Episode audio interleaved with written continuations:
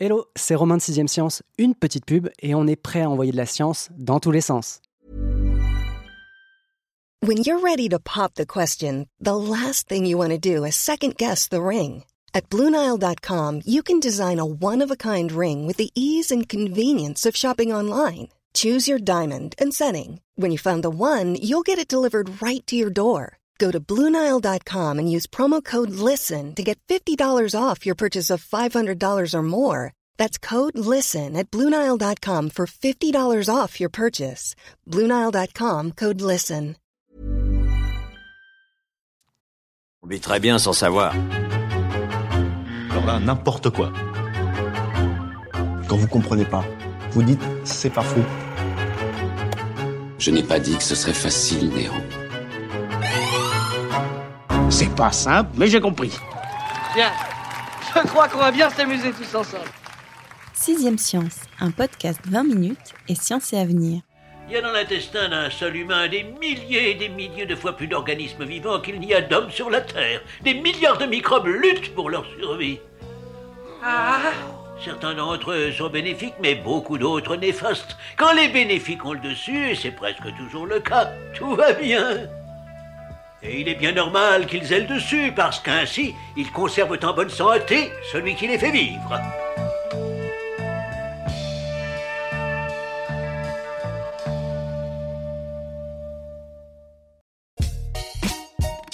Vous en avez marre d'entendre parler de virus. Vous n'allez pas être déçus, dans cet épisode, les bactéries prennent le microbiote. Accrochez-vous, on va zoomer radiophoniquement sur les milliards de micro-organismes qui composent notre flore microbienne perso. Car le squat est intégral. Elles vivent sur notre peau, peuplent le coin des joues et ont élu domicile dans notre intestin et d'autres lieux bien plus intimes. Ensemble, ces bactéries forment nos microbiotes, des petits mondes qui vivent et évoluent en même temps que nous à l'intérieur de nous. Nous, nous, nous, en parlant nous, qu'est-ce qu'on gagne au juste à jouer les autres En échange du gîte et du couvert, cette mafia microbienne forme notre système immunitaire, autrement dit, notre première ligne de défense contre tout type d'agression.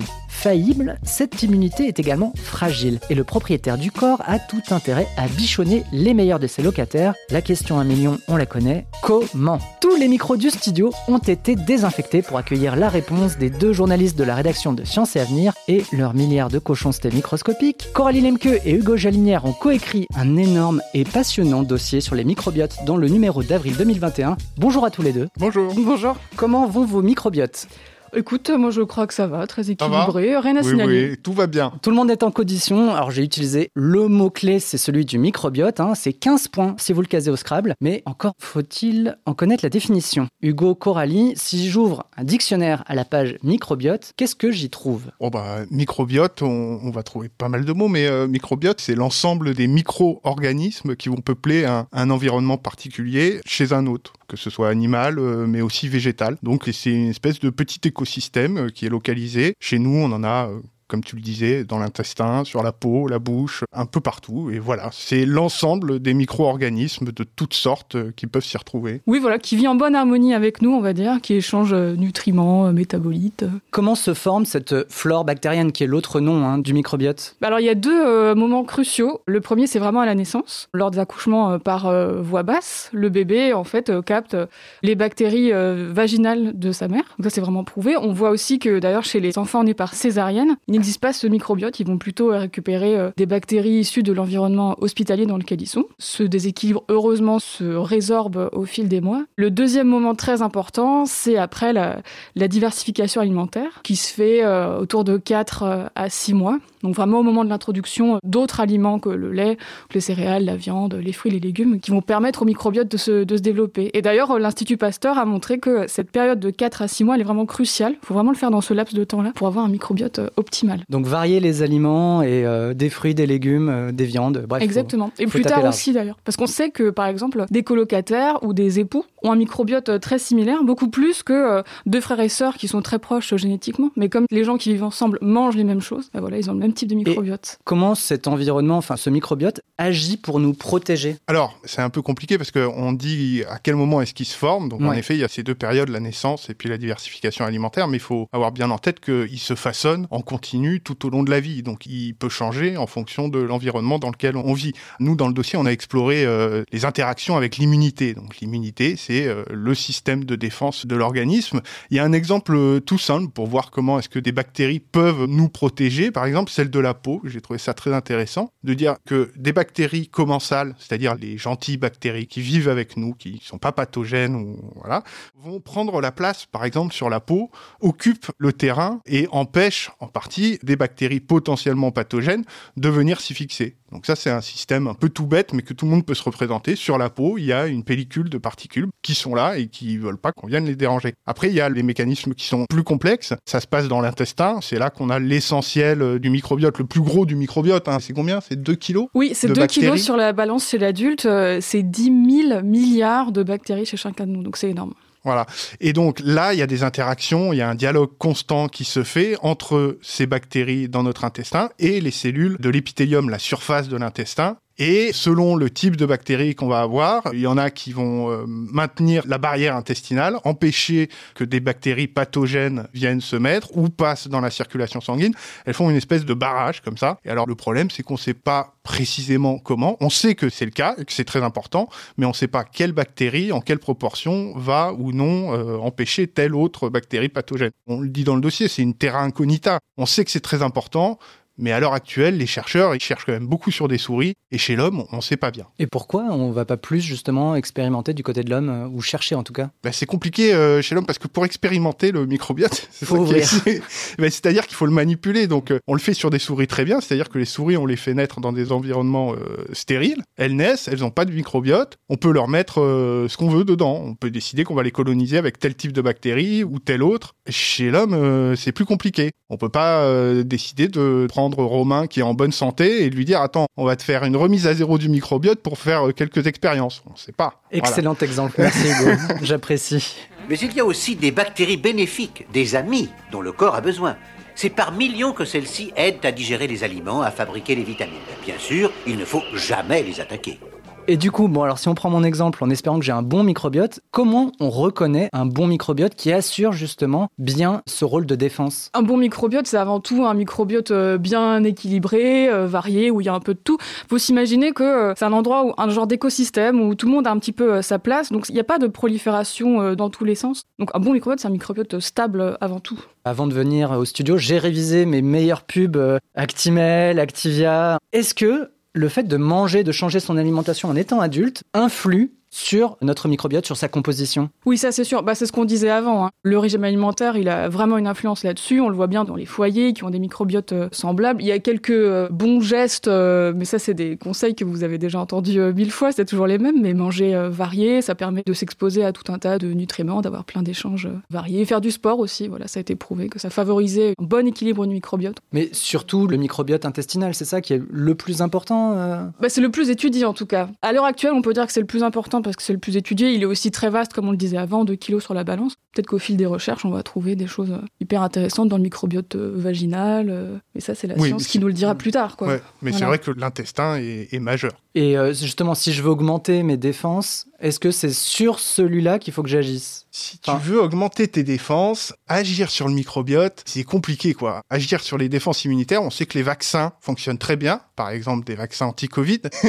par exemple? Non mais c'est vrai, je veux dire, Aujourd'hui, la science peut pas dire aux gens mangez deux yaourts, tel yaourt par jour et votre microbiote euh, sera mieux. Pourquoi? Parce qu'on ne connaît pas l'équilibre de départ de la personne. Chacun a son propre microbiote. C'est quelque chose qui est euh, individualisé, même si on peut trouver des points communs. En effet, deux personnes qui vivent ensemble, elles vivent dans le même environnement, elles mangent grosso modo la même chose, donc elles ont un microbiote qui va être semblable. Mais voilà, les yaourts, euh, c'est quand même un argument marketing. Faut pas trop s'y fier. Si on n'aime pas le yaourt, c'est pas grave. Hein. On peut avoir un bon microbiote comme ça. S'il y a un truc qu'on peut relever, c'est la en fibres, quelque chose qui n'est pas forcément très connu il y a 10-20 ans, mais on se rend compte que, alors l'alimentation équilibrée, ça vaut pour tout, tout le temps, manger un peu de tout, mais l'apport en fibres est important et donc il y a des recommandations de 25-30 grammes de fibres par jour qu'on va trouver dans les lentilles, des céréales complètes, etc. Donc, euh, mais les yaourts, euh, ouais, on a un peu du mal avec les yaourts. Hein. donc ok, donc on laisse tomber le slogan euh, actif à l'intérieur et ça se voit à l'extérieur. ouais, mais on aime les yaourts. Hein. Du coup, on parle de probiotiques, mais il y a une seule indication dans laquelle l'autorité européenne de sécurité des aliments a validé des probiotiques. Ça concerne donc deux bactéries, le Lactobacillus delbrueckii bulgaricus et le Streptococcus thermophilus. Ces deux bactéries qui ont un seul but, c'est pas du tout pour nous protéger du rhume l'hiver, euh, voilà, c'est pour les personnes qui sont intolérantes au lactose, donc qui digèrent mal euh, les produits laitiers, qui n'ont pas l'enzyme, qui n'ont pas le lactase. Et c'est prouvé qu'elles, quand elles consomment ces yaourts avec ces bactéries dedans, ça va mieux. Et c'est tout. Parmi tous les dossiers reçus, il n'y en a qu'un seul qui était validé. Oui, parce que les probiotiques, c'est intégré, c'est ça, à des compléments alimentaires, ce genre de choses? C'est très à la mode aujourd'hui, on en trouve beaucoup euh, en pharmacie potentiellement. Qu'est-ce que ça vaut en gros? Bah, comme je disais, là, c'est un petit peu compliqué parce que les probiotiques, c'est un peu le Far West. Il faut savoir que pour mettre un probiotique sur le marché, les industriels, les laboratoires n'ont pas besoin de euh, faire des études cliniques au préalable. Donc, il euh, n'y a pas d'argument euh, voilà, prouvé de leur efficacité. Les probiotiques, c'est des bactéries. Enfin, en gros, c'est des, petites gélules avec des ouais, bactéries. c'est des petites gélules avec des bactéries qu'on ingère. voilà, donc il y en a qui sont validées. Mais ça reste le Far West, on va dire. C'est très marketing. On a tous voilà, en tête l'image de cette dame qui mange un yaourt avec une grosse flèche verte et ça va beaucoup mieux. Mais il faut rester très prudent. Est-ce qu'il y a d'autres traitements qui justement s'inspirent des euh, meilleurs microbiotes en quelque sorte pour justement aider les gens qui auraient un microbiote défaillant et donc un système euh, immunitaire assez light. Bah, L'ennui, c'est qu'on ne sait pas ce que c'est qu'un bon euh, microbiote en fait. Donc on ne peut pas vraiment s'inspirer de meilleurs microbiotes comme on dit. Je sais pas ce que tu en penses Hugo. Non, en fait il y a des pistes thérapeutiques qui sont explorées notamment dans le cancer, ce qui est quelque chose d'assez récent. Dans le cancer, il y a ce qu'on appelle des immunothérapies qui sont des molécules qui cherchent à réveiller ou à alerter le système immunitaire contre certains types de cellules cancéreuses. Et on se rend compte que c'est très très efficace, mais euh, chez une proportion qui va de l'ordre de 20 à 30% des patients. Chez ceux-là, c'est très efficace, et chez les autres, non. On ne savait pas pourquoi. Et on s'est rendu compte qu'un des facteurs qui permet d'améliorer ça, c'est le microbiote. Chez les personnes qui répondent bien favorablement à cette immunothérapie, il y a quelque chose dans le microbiote qui fait que ça les aide à alerter le système immunitaire. Et chez ceux qui répondent pas, on s'est rendu compte qu'en prélevant le microbiote chez ceux qui répondaient bien au traitement, en le greffant chez ceux qui répondent pas, et eh ben ceux qui répondaient pas se mettent à répondre. Je sais pas si j'ai bien. Oui, oui. Hein. Et donc on se rend compte que la composition du microbiote intestinal chez des patients peut leur permettre de recevoir un traitement et de bénéficier d'un traitement. Donc ça, c'est une piste très importante. Les premiers essais, on en parle dans le dossier, euh, chez l'homme, ont, commencé, mais c'est balbutiant encore. Là où on a vu ça pour la première fois, encore une fois, c'est chez la souris, et on s'est dit, ah mais oui, il y a quelque chose à faire. il se trouve que actuellement, on fait de la greffe de microbiote fécal. En gros, on prend des matières fécales de personnes d'intérêt qui ont l'air d'avoir un microbiote d'intérêt, et puis on le transfère chez la personne, mais on ne sait pas quelle bactérie, etc. C'est un peu rudimentaire, mais ça marche dans certains cas. Un gramme d'excréments humains contient plus de bactéries qu'il n'y a d'êtres humains sur Terre. Technologiquement, dans le dossier, vous esquissez un avenir possible où on aurait des sortes de gélules de microbiothérapie. Là encore, c'est dans un avenir futur. Mais ça consisterait en quoi exactement? Oui, c'est la bactérie sous ordonnance, quoi. Mais il faudrait pour ça connaître le terrain individuel de la personne. Donc tester? Tester. Savoir précisément euh, qu'est-ce qui va pas. Alors, soit euh, dans le microbiote de la personne, dans le profil génétique de cette personne, mais aussi dans son environnement extérieur, l'alimentation, euh, la pollution. Enfin, voilà, ce sont des écosystèmes qui sont intriqués les uns les autres. Donc pour avoir une pilule, la pilule du futur, la pilule du bon microbiote, c'est quelque chose qu'on... On va se laisser quelques années. Voilà, on va se laisser quelques années. Mais euh, ça demande de connaître quelque chose qui est largement inconnu aujourd'hui. Hmm. Donc quelques années, ouais, 10, 15. Coralie? Oui, non, même pour la greffe fécale, en fait, il n'y a qu'une seule indication pour le moment où vraiment on peut euh, y avoir recours. C'est extrêmement précis. Vous allez voir, c'est pas du tout pour euh, essayer d'éviter d'avoir un rhume cet hiver. C'est pour les personnes qui souffrent d'infections récidivantes à clostridioïdes difficiles. donc, qu'est-ce que c'est? C'est ça arrive chez des patients qui sont euh, traités, par exemple, pour un cancer ou des patients qui ont des antibiothérapies très très lourdes et chez qui, bah, en fait, cette bactérie prolifère. On disait avant que c'est un équilibre où tout le monde est à sa place. Bah, quand on prend certains traitements, ça élimine certaines bactéries. Il y a un vide qui se crée et hop, ça prolifère. Et puis en fait, on réélimine ces bactéries, ça reprolifère, donc c'est multirécidivant. Ces patients, ils sont dans un cul-de-sac, a pas d'autre solution à part cette greffe fécale qui marche très très bien. Et il y a 80% de rémission après, enfin tout de suite, il y a des résultats dès 48 heures. Mais voilà, c'est vraiment extrêmement précis. Là, on fait des tests pour d'autres maladies intestinales. On est encore dans le domaine de la recherche, on va dire. Les résultats sont pas du tout aussi probants, donc et justement, là, tu donnes l'exemple de personnes dont le microbiote se dégrade. Quelles sont les autres causes potentielles de dégradation de l'état du microbiote? Tout simplement, déjà, une alimentation euh, pas variée, parce que ça veut dire que le microbiote, il est exposé toujours aux mêmes aliments. À part l'hygiène euh, de vie, ben, c'est ouais, les traitements. Donc, euh, voilà. Ouais, les, les, antibiotiques, antibiotiques ce genre de choses. les forts traitements contre le cancer, ce genre de choses. Ok. Parce qu'en gros, quand on ingère par exemple des antibiotiques, l'antibiotique fait rarement, c'est ça la différence entre les bonnes et les mauvaises bactéries. Il rase tout. Et donc, c'est entre guillemets à nous de réinviter les bonnes bactéries dans notre organisme. C'est ça. Bon, après, de là avoir besoin d'une greffe fécale, euh, les, petits, euh, les petits antibiotiques euh, de l'hiver pour l'otite, etc., et que ça ne crée pas ces, ces, déséquilibres aussi importants. Mais oui, ça y participe en tout cas. Alors, il y a autre chose qui participe à la, la dégradation et qu'on a déjà observé, c'est des infections. Des infections virales peuvent conduire à une altération du microbiote. Ça a été observé dans la grippe et puis récemment euh, sur le Covid, évidemment, puisqu'on étudie tous les aspects du Covid. Et donc, il y a des chercheurs qui ont eu l'idée d'aller regarder un petit peu ce qui se passait dans le microbiote intestinal de patients hospitalisés. Et on se rend compte qu'il y a des modifications euh, significatives, des altérations. Maintenant, les chercheurs voulaient essayer de trouver des profils euh, de microbiote qui pourraient rendre la personne plus à risque de forme grave ou pas. Mais bon, encore une fois, on marche sur des œufs. Mais c'est vrai qu'il y a quand même une actualité de ce côté-là, c'est qu'il y a un emballement, ou en tout cas il y a une accélération du nombre de recherches autour du microbiote. Oui, c'est énorme. Bah, sur les probiotiques, par exemple, ça c'est vraiment un segment du microbiote. On estime à peu près qu'il y a 1000 études en cours en ce moment sur 700 maladies différentes. Enfin, bon, c'est énorme. Les études sont pas toutes euh, extrêmement bien réalisées. Il faut que ce soit sérieux, il faut qu'il y ait des preuves pour vraiment bah, avoir l'atout euh, santé, la validation. Donc euh, ça part un peu dans tous les sens. Euh, c'est énorme en fait la recherche sur le microbiote. Lieutenant Mon lieutenant Colonie de bactéries en vue Du calme Ce sont des Escherichia coli, nos meilleurs alliés, imbéciles. Et vous en verrez encore des milliers, des, des millions d'autres. Si les scientifiques s'emparent de plus en plus du sujet, il y en a peut-être d'autres qui sont un peu moins sérieux et peut-être euh, limite euh, mal intentionnés, c'est peut-être ceux qui aujourd'hui proposent des tests du microbiote. En quoi ça consiste et à quel point sont-ils peu fiables? Bah oui, alors il existe des tests, il y a des laboratoires qui en proposent, on peut en trouver sur internet pour euh, quelques centaines d'euros, donc c'est très bien, on peut quantifier certains types de bactéries, mais en fait ces résultats ils sont complètement inexploitables puisqu'on ne sait pas à quoi correspond un bon microbiote. C'est la Société nationale française de gastroentérologie qui dit d'ailleurs que ces tests sont complètement inutiles. Ni le patient euh, ne peut exploiter les résultats, euh, ni les médecins.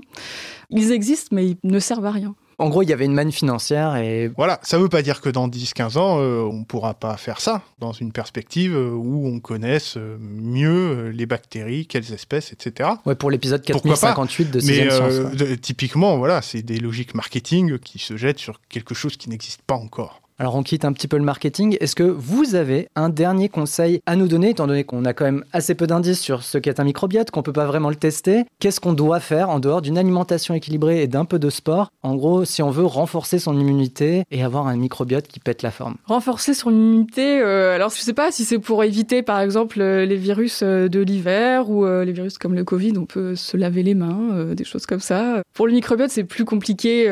Les associations américaines de par exemple disent elles-mêmes que les probiotiques ça ne sert à rien dans le traitement de l'intestin irritable par exemple, le traitement de la maladie de Crohn, disent d'arrêter parce que c'est des traitements extrêmement chers. Donc euh, le mieux à faire c'est de se renseigner, de manger de tout, de se laver les mains. Il n'y a pas à hésiter. On peut dire aux gens que euh, prendre soin de son microbiote, pour eux aujourd'hui, ça ne veut pas dire grand-chose, à part tout ce qu'on sait déjà, manger équilibré. Ouais, le sport, fameux régime etc. crétois. Oui, euh, voilà, enfin être, euh, faire attention à pas faire n'importe quoi, mais booster son immunité en agissant sur le microbiote. euh, Est-ce que le café, par exemple, enfin les aliments qui sont très acides, est-ce qu'ils ont une action sur le microbiote? J'ai conscience que je quitte un petit peu le cadre, on va dire, de l'étude scientifique, mais est-ce que des aliments en particulier ont une action nocive? Ah oui, ce qu'on dit euh, manger équilibré, on sait que manger trop gras ou trop sucré Ouais. va promouvoir euh, des bactéries qui elles-mêmes euh, vont favoriser l'inflammation des tissus, donc l'inflammation intestinale. voilà, mais ça, on, peut en faire le constat quand on mange trop mal un jour, la digestion est plus difficile que si on a mangé crétois. Pas besoin de test pour le savoir. Il n'y a pas vraiment besoin de test pour le savoir, mais oui, il y a quelques bactéries qui sont identifiées pour favoriser l'inflammation. Il ne faut pas s'empêcher de manger des frites de temps en temps. Oui, voilà. Puis il faut pas imaginer ça comme un système de correspondance infaillible. Mm. Une bactérie euh, égale une maladie. Si on tape dessus, en fait, on va tout rééquilibrer. On n'en sait rien du tout. Déjà, le microbiote, euh, parfois, a vraiment une importance euh, dans certaines maladies. L'infection à clostridoïde dont on parlait avant pour la greffe fécale, oui. Parfois, c'est un facteur parmi tant d'autres. Mm. Et jouer dessus, en fait, c'est pas forcément euh, utile. Wait and see. Voilà. On met ça de côté. Voilà. Et voilà, fini. Avec les bactéries, vous pouvez reprendre une vie normale ou aussi normale que possible à l'ère du coronavirus. D'ailleurs, le Covid-19 est très possiblement le sujet central au programme de nos deux invités pour les prochaines semaines. Merci Coralie et Hugo de nous avoir offert cette parenthèse intestinale. Merci Romain. Merci Romain. En y réfléchissant, je me suis peut-être avancé. On n'en a pas tout à fait fini avec notre sujet. Malgré son statut de podcast, le fonctionnement de Sixième Science ressemble beaucoup à celui d'un microbiote, car après s'être logé au creux de votre oreille, il tire sa force des recommandations que vous faites auprès de votre entourage, mais aussi des étoiles et des commentaires que vous laissez sur la page iTunes de l'émission, en échange de quoi, car un bon microbiote, il agit pour vous, il ne laisse passer qu'un seul virus, et c'est celui de la vulgarisation scientifique. Voilà, la métaphore était longue, mais elle est terminée. À dans deux semaines, et n'oubliez pas, au micro ou en macro, on envoie de la science dans tous les sens.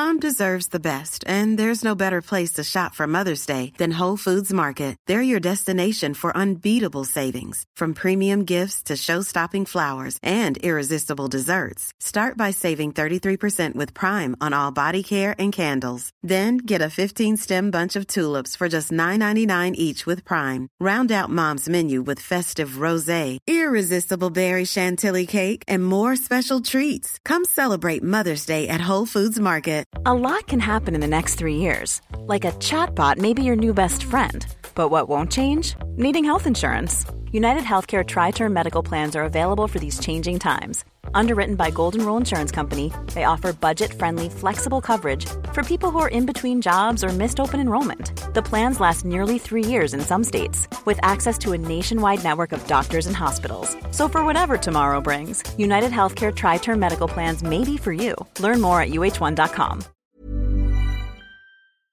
On ne va pas se quitter comme ça. Vous avez aimé cet épisode? Sportif, généraliste, sexo ou scientifique, varié mais toujours bien informé. Découvrez les autres podcasts de la rédaction 20 minutes sur votre application d'écoute préférée ou directement sur podcast au pluriel .20minutes.fr.